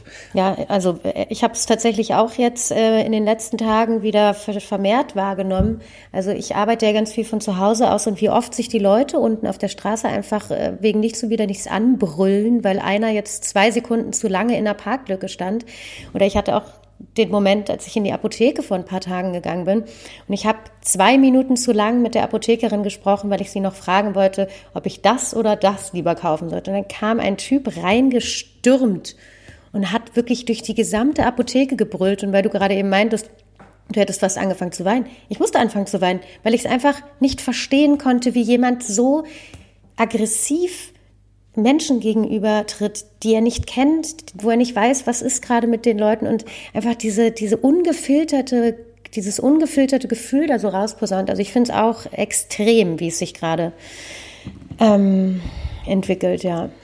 Balu, ähm, denkst du denn, dass es auch positive Seiten jetzt der Krise gibt, ähm, ähm, die sich vielleicht auch so auf die Szene äh, positiv jetzt auswirken, vielleicht auch mit einem Ausblick aufs nächste Jahr? Da zuckt er mit den Achseln. Also für mich, für mich ja, weil ich, äh, ich mache gerade mehr Musik und ich entdecke andere Hobbys, das macht mir Spaß. Aber weiß ich nicht, wie das, also, also was kann sich für die Szene entwickeln? Ich hoffe, dass wir, dass wir, dass wir, dass, dass jemand eine neue kreative Idee hat, wie wir zusammenkommen können, dann auf jeden Fall. Aber ähm, habe ich zumindest gerade noch nicht gesehen. Ich hoffe, ich tue es gerade niemandem zu Unrecht, der sich gerade äh, hart abarbeitet, um da irgendwas Cooles entstehen zu lassen, was ich einfach nicht merke. Aber das würde ich gerne wissen weiß ich nicht, kann man bei euch kommentieren? Dann sollten die Leute vielleicht kommentieren, wenn es coole Sachen gibt, wo man zusammenkommen kann. Auf Instagram könnt ihr kommentieren. Wobei ich aber trotzdem schon den Eindruck habe, dass die Leute auf jeden Fall so in ihre absolute ähm, Macherphase gekommen sind seit Corona, weil natürlich auch irgendwie so ein bisschen andere Arbeitswelt wahrscheinlich weggefallen ist. Ähm, also es passiert schon viel. Es äh, gerade in den Streams natürlich sieht man jetzt wahnsinnig viel und man hat ja jetzt auch gehört, United We Stream äh, kommt zurück. Ähm, ich bin gespannt gespannt, wie es jetzt angenommen wird. Und äh, an der Stelle auch jetzt wirklich auch nochmal zu den ganzen Künstlern. Das ist schon wirklich wahnsinnig toll, was die da alle irgendwie leisten und machen und tun und auch für eine schmale Mark oder gar nichts zum Teil auch. Äh, und aber auch die Leute, die es dann tatsächlich produzieren, ausstrahlen, Arte Concerts etc., die dann da ähm, ähm, wirklich äh, versuchen, einfach ja dieses Fenster offen zu halten, dieses kreative Kulturfenster da offen zu halten und ähm, da eben nicht ausschalten und ähm, ja, das finde ich, finde ich schon sehr äh, respektabel. Ja, also auf jeden Fall, die Leute arbeiten, also es ist ja nicht so, dass, dass, dass die Leute faul sind oder nichts machen. Also ich glaube, jeder versucht auch irgendwas und das sieht man ja auch, aber ähm, ich weiß halt nicht, wie die, wie die Queer-Community jetzt da rausgeht. Hm. Ja. Also das ist halt einfach dann, glaube ich. Da ist man ja auch limitiert, weil letztendlich ist man ja wirklich limitiert auf digitale Ideen eigentlich aktuell so und ähm, das ist ja. jetzt ja halt eigentlich gerade nicht aktuell das, worum es geht. Also. Ja, und das, das Zoom-Tanzen haben wir alle probiert und waren, glaube ich, nur so semi-begeistert. Ich habe es immer noch nicht probiert. Wollen wir es mal zusammen ich probieren? Ich habe am Anfang ganz oft. Bitte? Wollen wir es mal zusammen probieren? Jetzt? wir verabreden uns mit sehr viel Wein und machen dann, ja, ich spiele dann für euch Musik. Nee, du kannst auch ein bisschen Klavier ja. gleich spielen, Balu. Ja, genau. Ich kann auch Klavier dazu spielen. Ich habe auch letztens schon meine erste äh, Instagram Live Session gemacht, aber mir wurde nur gesagt, ja, aber die, die Mikroqualität war nicht so gut. Wir gehen dann, wenn, wenn, der, wenn das alles vorbei ist, hoffentlich toi toi toi, ähm, gehen wir alle mal ins äh, Untertage, wo wir letzte Mal gedreht haben. Das ist doch. Das ist, yes! Yes! Das war, muss ich sagen, wirklich. Also, Julian, ähm, ich kenne dich und ich weiß, dass dir dieser Ort gefallen wird. Wo ist der? ähm, der ist da hinten direkt beim Curry 36 in der, äh, ah, ja. wie heißt die Straße nochmal? Sag, hilf mir mal schnell. Mehringdamm. Genau, genau. Ja. Äh, ich glaube, Balu, du hast uns einen super tollen Einblick gewährt in deine Welt, in dein, in dein Leben, in das Leben der Liberation Army. Ähm, und wir, wir ich, ich weiß, wir standen hin und wieder ein bisschen auf dem Schlauch, weil wir, äh, weil wir einfach natürlich äh, nicht so, nicht so tief in dieser Szene drin sind wie du, logischerweise. Ähm, ja. Aber ich finde das super spannend und ich sage das nicht einfach nur so, dass ich da mit dir gerne auch mal äh, auf so eine Party gehen würde. Ich meine das auch ernst. und Julian packen wir auf jeden Fall ein, ähm, dann, wenn es möglich ist. Äh, ja, vielen, vielen Dank. Danke dir. Was ist denn jetzt bei euch trotz alledem noch geplant? Also wie, wie, wie geht's? Gibt, gibt's, gibt's etwas, was, was du persönlich, du Balu, jetzt für die nächste Zeit, für den Winter, für, vor Weihnachten geplant hast? Ähm, für mich habe ich ganz geplant, ich versuche mich gerade selbstständig zu machen und ähm, mit, mit meinem wilden ADHS brauche ich immer äh, so ein bisschen Accountability-Partner, die mich dann wieder dahin bringen. Ich ähm, gerade versuche ich, in, also ich habe ja Behavioral Science gemacht und damit eine Diversity-Beratung zu machen, ähm, die dann darauf basiert, weil das, ja, genau. Ähm, und kannst du das nochmal näher erläutern? Hm, also ich habe ich hab ja ähm, Psychologie und Wirtschaft studiert und habe mich dann so auf Behavioral Science Policy Making eigentlich spezialisiert, hatte dann äh, aber äh, das Thema, das war halt noch kein großes Feld damals und ich hatte einfach keine Lust in einem Büro zu sitzen und dann ähm, habe ich die First gemacht und war dann halt erstmal zwei Jahre Lehrer und war dann nochmal dreieinhalb Jahre in einem Schulleitungsteam und habe dann gesagt, so jetzt möchte ich aber mein Feld zurück, weil das auch wieder da ist und habe jetzt viel über lange rum überlegt, was kann ich denn da machen und dass ich, soll ich in Bildung gehen und so weiter. Und jetzt war ich auf einer wunderbaren Diversity-Konferenz, die, die, die, die, wo ich super, wo ich spannende Leute kennengelernt habe und habe gedacht, ähm, ähm, das ist eigentlich ein super Thema, um Unternehmen da zu helfen. Wie kann man, also nicht nur Unternehmen, sondern ich würde es gerne, ich würde es gerne so machen, dass ich Unternehmen helfe, die neuesten wissenschaftlichen Methoden von Diversity Methoden, also wie kann man das, das vielfältiger bekommen, das Team, sodass auch das Unternehmen davon profitieren kann und auch die Gesellschaft davon profitieren kann und das mit Behavioral Science zu bespicken. Das ist jetzt gerade, woran ich woran ich gerade arbeite, ja. Super cool, weil es ist ja auch eine Art von, also so Change Management, sage ich mal so, ähm, in die mhm. Richtung. Und ähm, es gibt jetzt ja wirklich viele Firmen, die jetzt sozusagen auch so ein bisschen unter dem äußeren Druck äh, sagen, okay, ne, wir ändern jetzt alles und ähm, äh, zum Beispiel wir, wir setzen eine Quote ein, ne? Und damit muss man ja erstmal dann auch wirklich umgehen können und nicht einfach nur eine Quote machen und dann irgendwie zack, dann ändert sich ja. alles, sondern damit muss ja so ein Unternehmen und auch die Mitarbeiter dann auch leben können. Also ich glaube schon, dass da viel Beratungs ja äh, Bedarf du da siehst auch ja, tatsächlich, jetzt war ich mich schon wieder mit länger sondern man sieht tatsächlich, dass ich bin eigentlich bin ich voll der Fan von Quoten, aber ich habe jetzt mir Studien angeguckt und gesehen, Quoten haben meistens einen negativen Effekt. Also weil, wenn du eine Quote für eine bestimmte Gruppe setzt, heißt das oft, dass die anderen Gruppen runtergehen, weil sich Leute dadurch gezwungen fühlen. Und dann hast du halt auch, aber keine Ahnung, an, an, auf der anderen Seite haben Unternehmen das auch einfach nie gemacht, ne? Also deswegen dachte ich, okay, vielleicht müssen wir mit der Quote arbeiten und gucken, was können wir sonst noch so machen. Das weiß ich einfach nicht. Ähm, Mentoring ist voll wichtig. Und genau, und ich glaube, dass man jetzt auch ganz viel, dass man das auch, das vielleicht auch als Chance sehen kann, dass dann alles jetzt so digital ist, weil man dann auch bessere Connections vielleicht sogar ähm, mit Leuten machen kann, dass man Leute zusammen, wenn man halt einen Zoom-Call hat, Leute zusammenpackt ja. und äh, keine, ich habe keine Ahnung, ehrlich Na, gesagt. Wir hatten das, also um dann also, ein Beispiel zu machen, ja. das irgendwie sehr schön fand ich, wir hatten das auch in der Firma, dass wir einen Tag ähm, uns mit dem Thema als komplette Firma auseinandergesetzt haben und äh, da war auch wirklich die Beteiligung extrem hoch. Also erste Überraschung ja. war, dass wirklich alle ganz krass mitmachen und dann war das Wunderschöne ähm, durch dieses äh, digitale Ding, ähm, haben auch äh, zum Beispiel die Introvertierten dann äh, zum Beispiel geschrieben. Also ne, das waren dann nicht die, ja. die halt sich nach vorne gestellt haben und gesagt haben, ich glaube, ne, so, sondern die haben dann zum Beispiel in den Chat geschrieben und äh, und wurden darüber wahrgenommen und das war wirklich schön. Also so, dass es dadurch auch die Möglichkeit gibt, so mehr, ähm, ja, ähm, miteinander zu, zu, interagieren auch, auch mit Menschen, genau. mit denen man sonst nicht so viel tun hat. Ja, wo wir gerade über Zukunft reden, diese diese Konferenzen, ich hätte nicht gedacht, also Online-Tanzen funktioniert nicht so gut, aber Online-Konferenzen sind Hammer. Die sind so krass, die sind so krass demokratisierend und austauschfördernd. Also ich war auf dieser Diversity-Konferenz und war auf so einer Behavioral Science-Konferenz und du, du gehst ja nicht, also ne, wenn du auf einer Konferenz bist, trinkst du halt mit Leuten Kaffee, die du aber eigentlich eh schon kennst. Und da war das so, da gab es dann so Speed Coffee-Dating-Dinger, wo du dann halt einfach mit irgendeiner Person zusammengeworfen bist. Und dann wurdest du halt mal mit einem Vorstand zusammengeworfen, mal wurdest du mit einer Sozialarbeiterin zusammengeworfen, die in Diversity für ein Unternehmen gegangen ist. So Gespräche, die man nicht geführt hatte. Und dann nebenher gab es dann noch so eine Kommentarspalte. Das heißt, nebenher haben die Leute dann auch noch so mitdiskutiert, was du ja nie auf einer Konferenz hast. Und dann sind auch diese Meinungen, also dann das, das war, also deswegen sage ich, das war so demokratisierend, weil dann halt Themen angesprochen sind, die eigentlich nie sonst ein Thema waren. Also die hatten, weiß ich nicht, konkret war das, die haben so ein, ähm, die haben das halt gestaffelt und die haben Business Pro und dann kriegen die halt ein eigenes Programm und so weiter und dann war das auch zum Teil recht teuer, aber die haben trotzdem, also es gab Rabatte, wenn man nachgefragt hat. So, und dann haben die Leute sich darüber diskutiert, man so, wenn wir, wenn wir Diversity wirklich gestalten müssen, müssen wir halt auch solche Modelle anders denken, wie Leute da reinkommen müssen. Und das sind ja, das war ja schon immer so, aber jetzt werden die Sachen halt angesprochen und dann konnten auch nebenher, konnten halt immer Sachen diskutiert werden. Also es war jetzt nicht immer so, dass dann die Diversity Managerin von Microsoft was da gesagt hat, sondern konnten halt Leute währenddessen kommentieren und alle haben das mitlesen können und man hat halt dieses Live-Feedback. Mhm. Und man kommt mit Leuten in Austausch. Vielleicht ist das ein Weg, den wir auch als Club-Community, Queer-Community oder wie auch immer gehen ja, können, dass vielleicht. wir mal ab und zu solche Konferenzen haben, aber müsste genau. man mal zusammenschreiben als Konzept tatsächlich. Und dann haben wir ja. jetzt vielleicht doch etwas gefunden, etwas Positives, was diese ja. ganze Krise irgendwie für dich mit hervorgebracht hat.